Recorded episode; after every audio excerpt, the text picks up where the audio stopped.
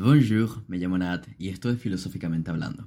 El día de hoy hablaremos acerca de uno de los filósofos más influyentes en la historia de la filosofía occidental, Platón. Nacido en Atenas en el año 427 a.C., fue discípulo de Sócrates y maestro de Aristóteles. Su legado filosófico se encuentra en sus obras como La República, El Banquete y Fedón, entre otras muchas que siguen siendo aprendidas y debatidas en las universidades cientos de años después. Su nombre de nacimiento, contrario a lo que muchos creen, no fue Platón, sino Aristócles. El apodo Platón, que en griego significa ancho, se debía a su contextura física, la cual por el nombre te puedes imaginar cómo era. Platón en un inicio se dedicó a escribir tragedias y textos del estilo. De hecho, su escritura es tan bella, muchos eh, profesionales dicen que su escritura es una de las más bellas de la antigua Grecia, incluso superando a Homero, debido a la influencia que tuvo desde temprana edad por poetas y cómicos, eh, en lo que tipo de escritura se refiere. Este camino de escribir tragedias cambiaría drásticamente en cuanto conoció al hombre que él mismo años después llamaría el hombre más justo del mundo, Sócrates. Platón admiraba a Sócrates de una manera que las palabras no pueden explicar, y según algunos contemporáneos de Platón, el respeto era mutuo. Es por esto que la sentencia dada en el año 399 a.C., que acabaría con la vida de su maestro, lo destruyó. Platón consideraba que el sistema de la justicia le había fallado, que Atenas le había fallado. Por ello, decidió abandonar la ciudad y embarcarse en un largo viaje, uno donde aprendió muchas cosas sobre el mundo, uno que cambiaría su perspectiva en diferentes ámbitos. Platón pega un desarrollo de personaje bastante importante, viajando hasta Magara Sicilia, Siracusa, entre varios otros. Nuestro ancho amigo se lo tomó tan en serio que fue incluso hasta Egipto. Estos viajes cambiarían mucho sobre él, como dije anteriormente, pero un viaje en particular que sería crucial para su historia, o más bien bastante importante o interesante de remarcar, eh, nuestro querido Aristócles, en su viaje a Siracusa, hizo de mentor para Dion de Siracusa, el cual era cuñado del tirano Dionisio I o también llamado Dionisio el Viejo. Dion quería que Platón le ayudara a instruir a Dionisio en el arte, filosofía y materias del tipo, para que gobernara más justamente, porque era un tirano. Bueno, digamos que esto no terminó del todo bien, ya que Dionisio se hartó de Platón y según una historia de dudosa veracidad, pudo haberlo vendido como esclavo para que más tarde sus amigos atenienses lo ayudaran a salir de aquella situación. Independiente si esta historia de que lo vendieran es verdad o no, lo importante es que Platón volvió a Atenas y, más importante aún, sus ideas políticas se desarrollaron debido a tal experiencia. Eh, una idea filosófica importante de Platón es el rey filósofo, es decir, tanto en la República como en otras obras, Platón deja plasmado que él piensa que una buena nación virtuosa eh, y que se mantenga durante el tiempo es una nación que está gobernada por un filósofo o por lo menos una persona instruida en la filosofía. Ahora, al volver a Atenas, fundó una escuela, mundialmente conocida como la Academia. Dato curioso, eh, de aquí es donde sacamos la palabra académico. Eh, su nombre, el nombre de la academia, se debía simplemente a la localidad, los jardines de Academos, nada más. La academia enseñaba matemáticas, artes y variados tipos de filosofía, con especial mención a la filosofía de su mentor, Sócrates. Pero Sócrates no fue su única influencia, para nada. Platón influenció a muchísimos filósofos a lo largo de la historia, como Nietzsche, Kant, Hegel, Plutarco y un etcétera gigantesco de ellos. Pero la pregunta es, ¿quién influenció a Platón? Empecemos por mm, Heráclito, Aristóteles y Diógenes se ponen de acuerdo para decir que Platón se vio influenciado por este filósofo y queda plasmado en trabajos más tardíos, viendo el mundo sensible como en constante cambio, ¿no? Algo que Heráclito dejaría claro cuando dijo, abro comillas, no es posible bañarse dos veces en el mismo río, porque nuevas aguas corren siempre sobre ti, cierro comillas. Hay muchas traducciones de esta frase, pero todas quieren decir lo mismo. El cambio es inevitable y primordial para un ser sano. Al ser inevitable, hemos de aprender a verlo como algo positivo de lo que podemos aprender. Eh, pongamos un ejemplo de que siempre vas, no sé, a McDonald's a comprarte un helado de vainilla, pero hoy te sientes un poco mm, atrevido, digamos, y quieres ponerle un poco de picante a tu vida, y en vez del de vainilla te pides el de fresa. Y al comerte el de fresa, ¡pum! Increíble, tu helado favorito. Gracias a este cambio aprendiste algo nuevo. ¿Y qué pasa si te comes el helado y resulta que tampoco, o sea, que no te gusta, que el de fresa es malísimo? También estás aprendiendo, estás aprendiendo algo nuevo gracias a este cambio. De nuestros cambios y de nuestros fallos es donde más aprendemos como seres humanos, debido a que si vivimos en nuestro sesgo de confirmación, en nuestra burbuja de que siempre tenemos la razón o de siempre hacer lo mismo, nunca aprenderemos nada nuevo, no evolucionamos. Ahora, Continuando con sus influencias, aunque parezca contradictorio, Platón también se fue influenciado por Parménides, eh, el cual sostiene... Eh, ¿Por qué es contradictorio? No? Porque hay, una hay un famoso debate entre Heráclito y Parménides en la historia de la filosofía, que es que son filosofías opuestas directamente. Mientras que Heráclito te dice que todo está en constante cambio, Parménides eh, sostiene que el cambio es más o menos imposible, que existen los absolutos. O mejor dicho, como filósofo de la Suprema Unidad, Parmenides sostiene que la naturaleza no puede constituir en una oposición entre contrarios, pues el universo ha de ser necesariamente un continuo repleto de ser. La influencia de este filósofo se manifiesta de manera innegable en la teoría de las formas de Platón, la cual defiende que hay conceptos en un mundo diferente al nuestro, donde existen los conceptos puros y absolutos. Hablemos más al fondo sobre ella. Ok, entonces la teoría de las formas de Platón es una de las teorías más importantes de su filosofía y tiene como objetivo explicar la naturaleza de la realidad y el conocimiento. Según Platón, existe una realidad objetiva, verdadera y eterna, que se encuentra más allá del mundo material y sensible que percibimos a través de los sentidos. Esta realidad objetiva es el mundo de las formas o ideas, y es el lugar donde residen las verdades universales y los principios fundamentales del conocimiento. Para Platón, las formas son entidades inmutables, eternas y perfectas que existen independientemente de nuestra percepción o pensamiento acerca de ellas.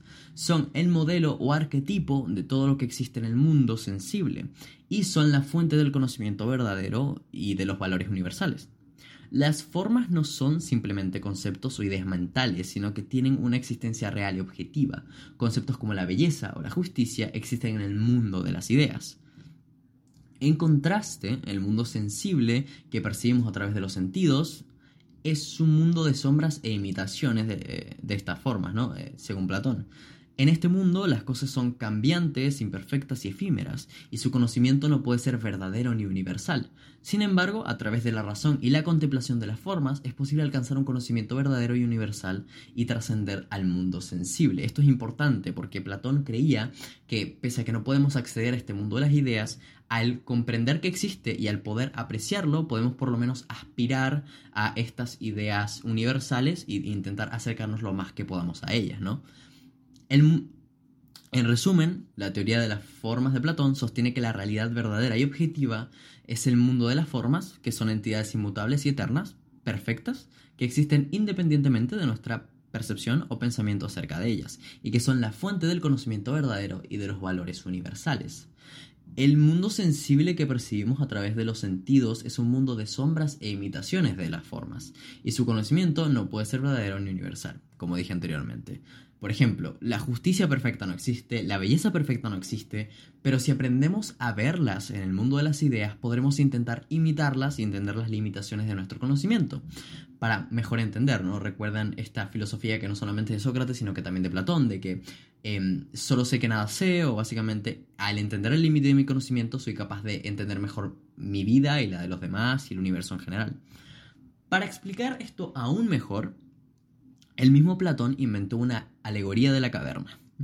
Muy conocida, ¿no? La alegoría de la caverna es una de las más famosas de las historias narradas por Platón en su obra La República. La alegoría describe la situación de un grupo de personas que han vivido toda su vida en una caverna, atados de pies y manos, mirando hacia una pared donde se proyectan sombras eh, de objetos que pasan detrás de ellos. Estas personas nunca han visto la luz del sol ni los objetos reales, piensan que las sombras que ven son la única realidad. Para ellos, las sombras son la verdad y no tienen idea que hay un mundo exterior más amplio y complejo. Platón utiliza esta, esta alegoría, disculpen, para explicar su teoría de las formas y su concepción de la realidad. Según él, las sombras en la pared representan el mundo sensible y las cosas materiales que percibimos a través de los sentidos, que son cambiantes y efímeras. En contraste, el mundo exterior, al que los prisioneros de la caverna no tienen acceso, representa el mundo de las formas o ideas, que son eternas e inmutables, ¿no? Como, como ya venía diciendo hace un rato. La alegoría de la caverna también describe el proceso de educación y liberación de los prisioneros. Es decir, uno de ellos se libera, sale de la caverna y poco a poco se acostumbra a la luz del sol y a los objetos reales, ¿no? Al principio el destello de luz lo ciega porque cuando ves la verdad por primera vez te cuesta aceptarla, comprendiendo que las sombras eran solo una representación imperfecta de la realidad. Este prisionero representa al filósofo que, mediante la razón y la contemplación, es capaz de alcanzar el conocimiento verdadero y de liberarse de las ilusiones del mundo sensible. En resumen, la alegoría de la caverna de Platón describe la situación de un grupo de personas que viven en la ignorancia y la ilusión, creyendo que las sombras que ven son la única realidad, esta alegoría representa su teoría de las formas y su concepción de la realidad, ¿no? Así que como el proceso, así también como el proceso de educación y liberación que debe seguir el filósofo para alcanzar el conocimiento verdadero y trascender al mundo sensible. Recordemos que todos podemos aspirar a ser filósofos, no es algo como mm, específico de que tienes que estudiar una carrera o, o leerte 37 libros, no, todos podemos aspirar a hacerlo. Ahora, acabas de aprender dos de los conceptos más importantes de la filosofía platónica, eh, y si lo entendiste, te felicito, y si no, te invito a volver a escucharlo. Ahora, o a investigarlo más a fondo también. Hablemos de polémica, ¿ok? De peleas y no como las del evento de Jordi Wild, no, no, no. Un gran, un gran debate sobre las obras de Platón. Verás, Platón utiliza a Sócrates como su personaje principal en la mayoría de sus obras, y esto se debe a que la figura de Sócrates para Platón debía perdurar, y perduró gracias a este. El problema viene cuando Platón utiliza a Sócrates para explicar su propia filosofía. Y este es un, esto es célebre entre los académicos desde hace años. ¿Hasta qué punto estás escuchando la filosofía de Sócrates o la de Platón? Y Sócrates no escribió nada de nada, por tanto no tenemos material para comparar las diferencias. Ahora es cuando meto mi opinión, así que sean escépticos, ¿ok? Platón fue estudiante de Sócrates, por tanto la filosofía de Sócrates, por lo menos en las obras tempranas de Platón, están plasmadas de buena manera, pienso yo. Incluso Aristóteles, discípulo de Platón y su enemigo público más tarde, del cual hablaremos pronto, de hecho, dijo que lo que en lo que respecta a la etapa temprana de los textos de Platón, el, personaje principal, Sócrates, está bien plasmado y deja que la filosofía de Sócrates brille por sí misma. Pero después, según Aristóteles, Platón mete en la boca de Sócrates ideas que son meramente de Platón, eh, en obras tardías, ¿no? Y esto es obvio, me refiero. Platón evoluciona como persona y por tanto también su filosofía. Y su filosofía durante mucho tiempo se basó en el escrito mediante diálogos y método socrático, que de hecho fue la mayoría de sus obras, ¿no? Por tanto, con la evolución de su filosofía, el personaje de Sócrates cambia, y aquí es donde hay que trazar la línea, ya que esto es Platón usando a Sócrates como nada más que un personaje para poder comunicar mejor sus ideas. De hecho, los profesionales académicos dividen las obras de Platón en tres etapas, temprana, media y tardía. En cada etapa hay una diferencia en la filosofía de Platón e incluso el cesar de usar a Sócrates como personaje para pasar a ser él mismo el que comunica las ideas, ¿no? En, sus obras más tardías es directamente Platón el que habla en las obras, ¿no? No Sócrates. Esta polémica no es la gran cosa. A ver, Platón no está estafando a nadie aquí. Sócrates no se hubiese ofendido tampoco. De hecho, le hubiese parecido correcto, teniendo en cuenta, o sea, recuerda que él afirmaba que su gran sabiduría venía del hecho de que no sabía nada o que por lo menos aceptaba los límites de su ignorancia, o aceptaba su ignorancia más bien. Por tanto, la búsqueda de conocimiento es primordial para la filosofía, y esta búsqueda por la verdad lleva a cambios en tu forma de ver las cosas.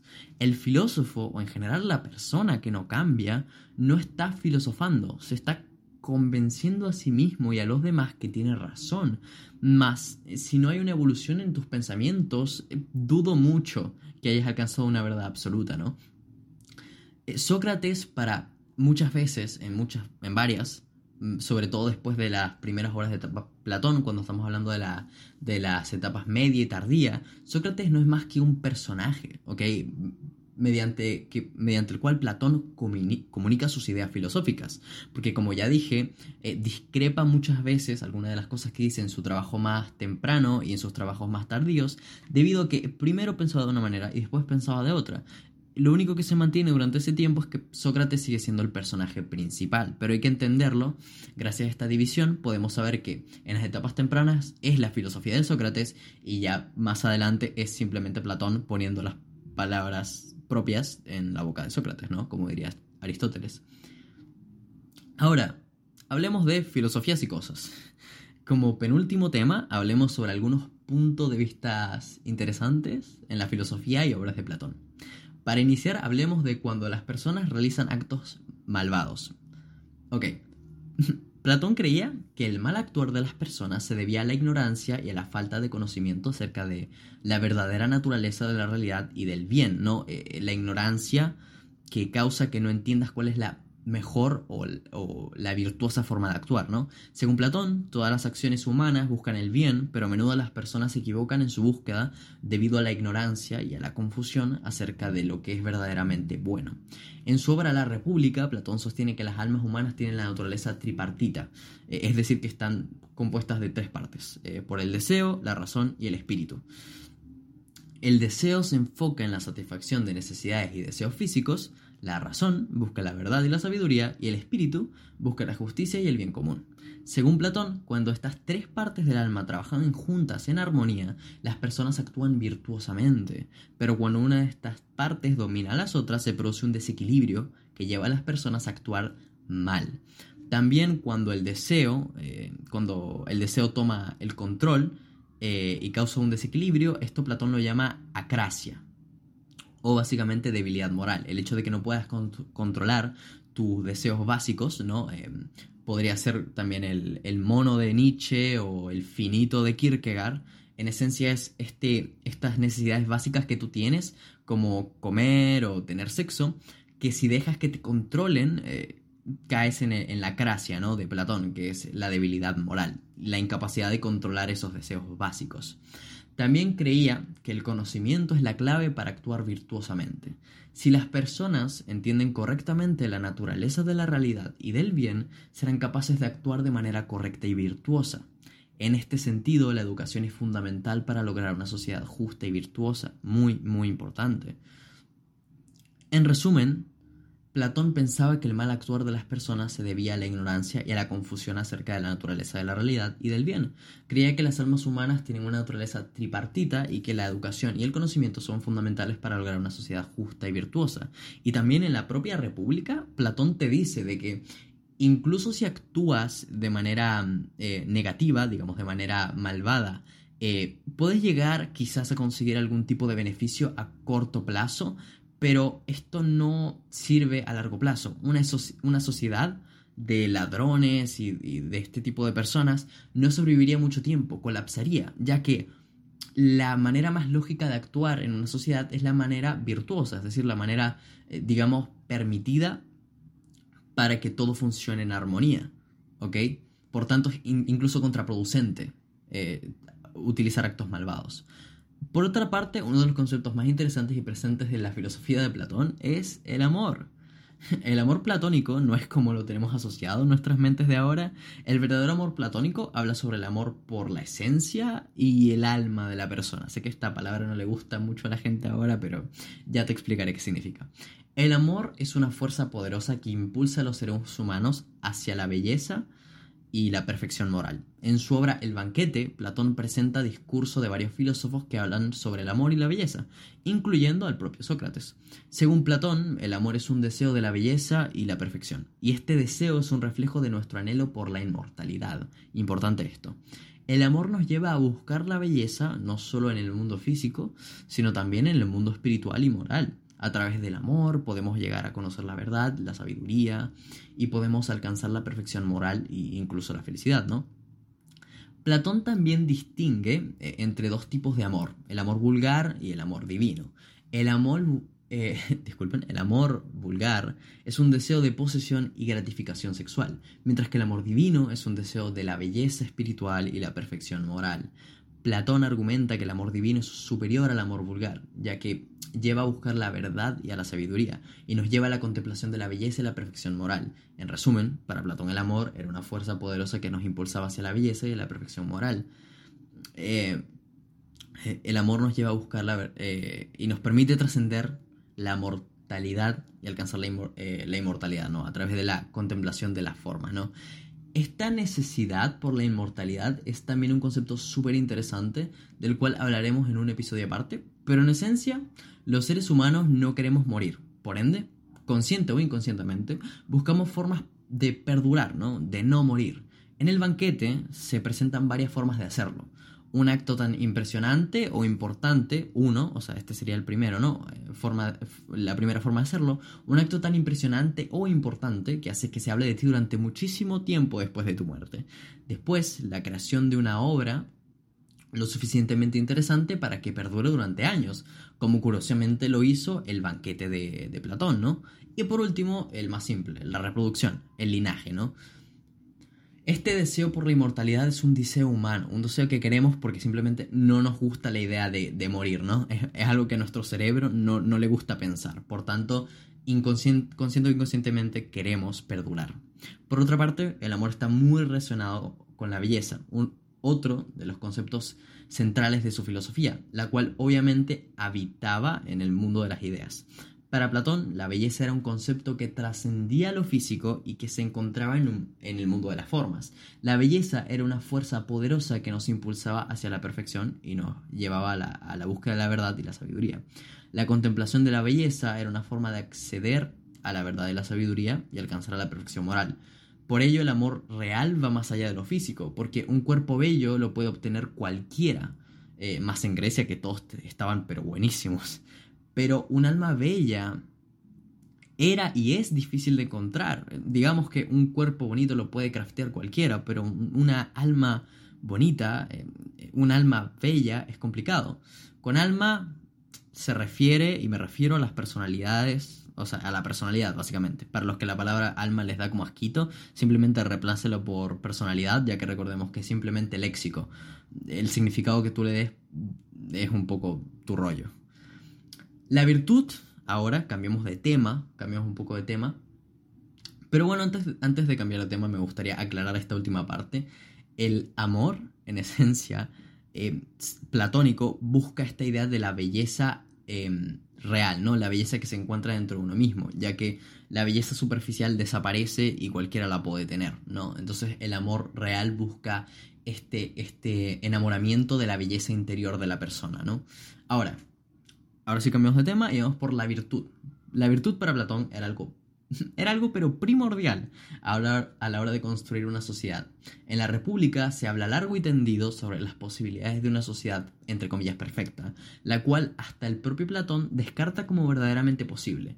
Pero por ello no debemos dejar de intentar parecernos a ella, lo mismo que hacemos con, con, con las ideas y el mundo sensible. Algo importante que me gustaría rescatar de, la República, una de las tantas cosas, es que para Platón el actuar egoísta o malvado no tiene sentido, ¿no? Era lo que decía antes, debido a que una sociedad mentirosa de ladrones o cobardes no duraría más que un par de semanas. Quizás a corto plazo se te dé algún beneficio para actuar de tal manera, por actuar de tal manera, pero a nivel práctico actuar de manera virtuosa es lo más conveniente a largo plazo.